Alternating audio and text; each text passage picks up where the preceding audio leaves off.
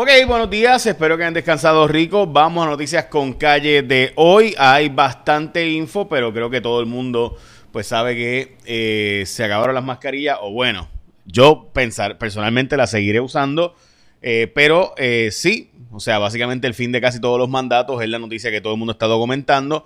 Lo cierto es que llegó el momento de que nosotros nos cuidemos sin que el gobierno tenga que estar detrás de, de, nosotros diciéndonos qué hacer o cómo no hacerlo. Nosotros tenemos un país con tendencia bastante socialista de que el gobierno tiene que eh, resolver hasta si yo me como tres alcapurrias o cuatro.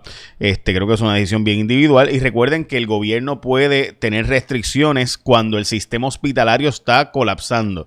No es cuando me dé la gana. O sea, el gobierno de Puerto Rico, nosotros vivimos un sistema ¿verdad? de libertades individuales, no somos un país socialista, pero ah, tenemos tendencia socialista donde queremos que el gobierno tenga restricciones todo el tiempo, desde que existe todo el COVID, así que, y que el gobierno atienda todos los problemas. Hay problemas que sí el gobierno es el único que puede atender, seguridad, salud, obviamente.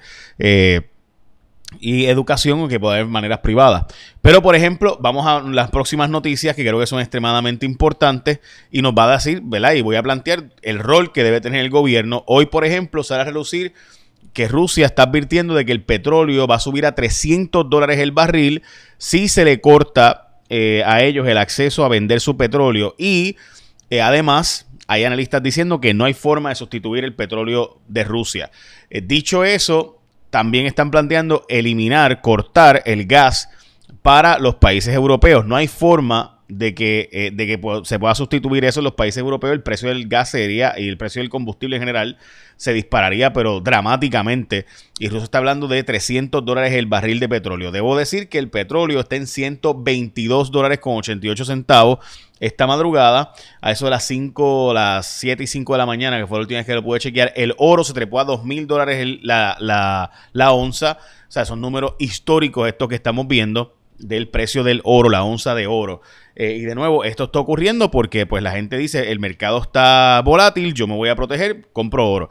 Eh, así que es importante entender lo que está pasando en el mercado. Dicho eso, Venezuela dice, eh, después de que Estados Unidos se ha reunido con Nicolás Maduro, una, ¿verdad? Un, un junket diplomático, eh, en un envío de diplomáticos a Venezuela, se han reunido con el presidente Nicolás Maduro y este ha dicho que pudiera ser que aumente su producción. Lo mismo está ocurriendo con Irán. O sea, el mundo entero, gente, está viendo, tomando medidas ante la realidad global. Hungría, por ejemplo, anunció que no va a exportar más de sus granos y que se va a quedar con ellos, es decir, que no los va a seguir exportando, porque eso es importante, porque menos va a haber escasez de aquí al verano. Ustedes saben que esto se trafica en los llamados el mercado de futuros o commodities.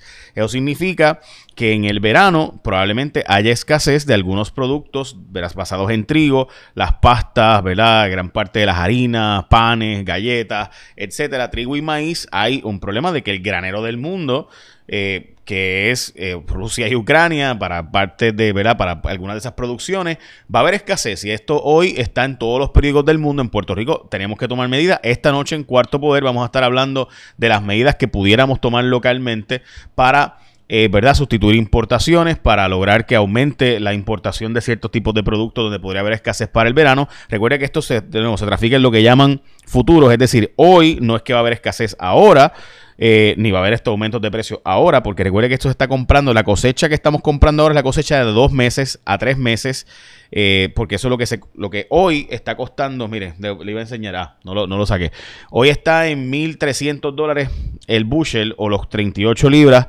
la canasta de 38 libras de trigo. Pues eso no es que lo vamos a ver mañana, esa es la cosecha, significa que eso está en dos a tres meses, llega a tu mesa para el verano.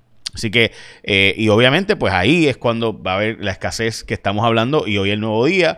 Yo creo que es la noticia más importante, ¿verdad? De todo el día de hoy. Ciertamente hay una probabilidad real de escasez de ciertos comestibles y productos. Va a haber obviamente que sustituirlos con otros.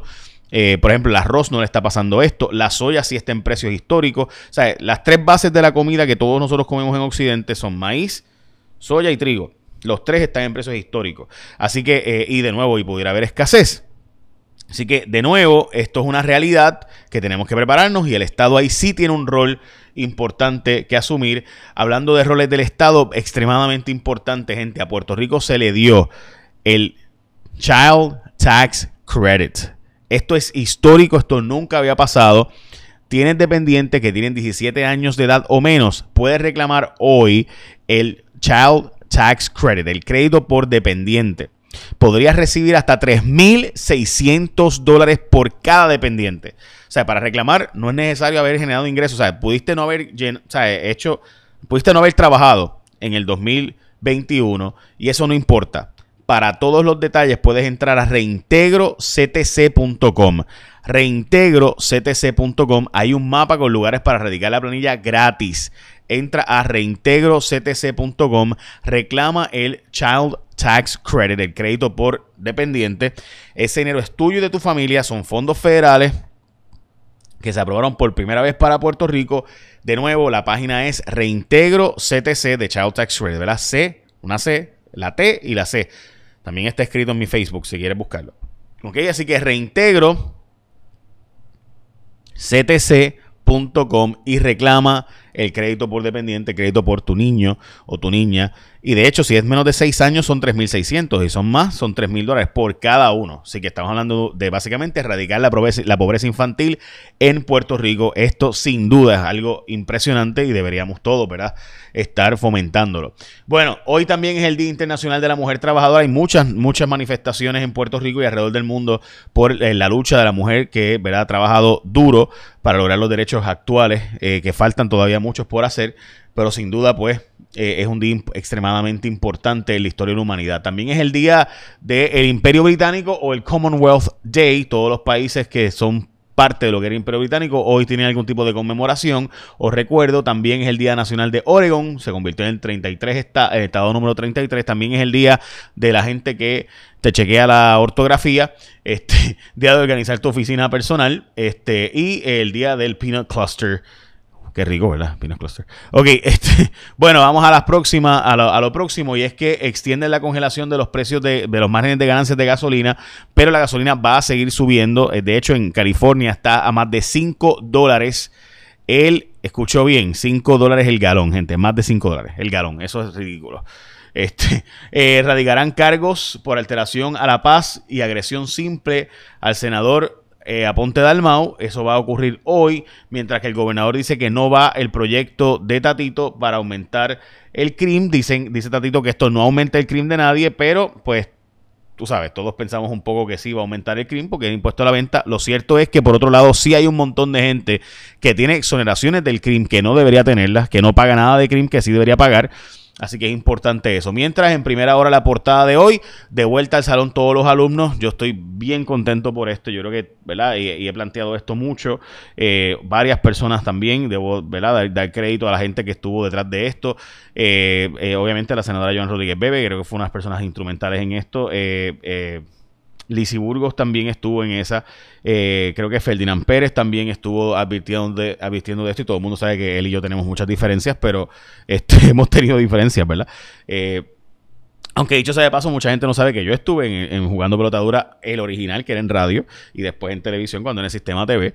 Este, eh, Así que nada, dicho eso, pues también creo que Ferdinand Pérez y otras personas estuvieron advirtiendo de que era el, daño que le hacíamos a los niños, a estos 13.000 niños que no estaban yendo a clases presenciales, era peor.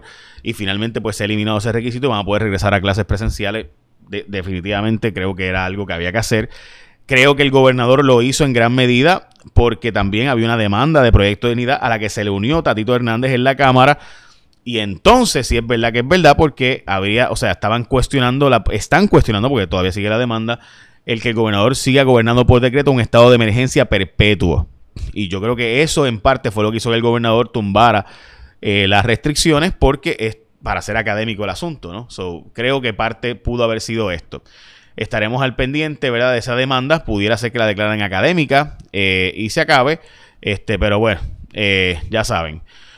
Ok, vamos a lo próximo y es que la portada del periódico El Vocero eh, dice firme reclamo de equidad y justicia laboral eh, y adiós a las mascarillas, es lo que está en la portada del Vocero, la portada de El Nuevo Día, flexibilización drástica de las restricciones y eh, la polémica por el proyecto de modificar el CRIM, eh, también quitan la vacunación en las escuelas, como les mencioné. Eh, la Cámara va a aprobar hoy la reforma laboral, pero han vetado también el proyecto que prohíbe el discrimen por uso de tatuajes. Dice el gobernador que si lo enmiendan y le cambian unas disposiciones que había un error de una, de una ley, pues él lo firmaría.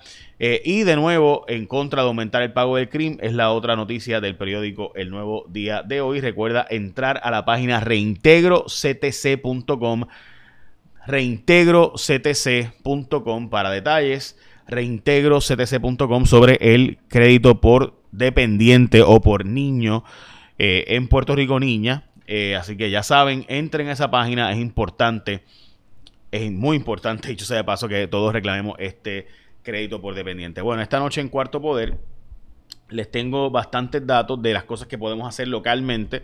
Eh, porque el aumento en el precio del combustible, por ejemplo, subió 70 dólares. Nos aumentaron, ¿se acuerdan que aumentaron en 18% la luz? Pues desde eso, eso fue en diciembre, ¿verdad? Y la factura de enero empezó a subir. Pues ahora hay 70 dólares más en el barril de combustible que se está comprando eh, por el bunker C y el diésel. Eso significa un aumento sustancial en el costo energético. ¿Qué podemos hacer localmente? Vamos a hablar de eso.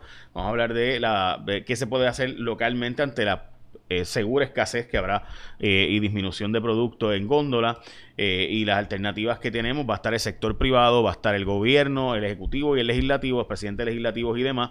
Y qué podemos hacer, o sea, cuáles son las soluciones ante los escenarios globales que estamos viviendo porque la verdad es que de nuevo se va a poner Puerto Rico que ya es caro, va a ser mucho más caro en los próximos meses qué podemos hacer localmente para aminorar ese golpe. Hablaremos de eh, ¿verdad? alternativas para la crudita, alternativas y demás. Así que Cuarto Poder esta noche por Guapa, pendiente, un programa extremadamente importante. Y yo sé eh, que todavía no se ve el escasez o el, ¿verdad? el aumento de precios sustancial. Hay un aumento ya de precios considerable. Va a ser mucho más gente. Esa es la verdad, esos son los datos. Eh, y hay que ver qué cosas podemos hacer localmente para, dentro de nuestros escenarios, pues poder vivir menos, menos costos. O sea, y con alternativas. Nada, hablaremos de eso esta noche en Cuarto Poder. Tenemos al sector privado, el ejecutivo y los presidentes legislativos. Écheme la bendición, que tenga un día productivo. Entonces espero en Cuarto Poder esta noche por Guapa a las 10.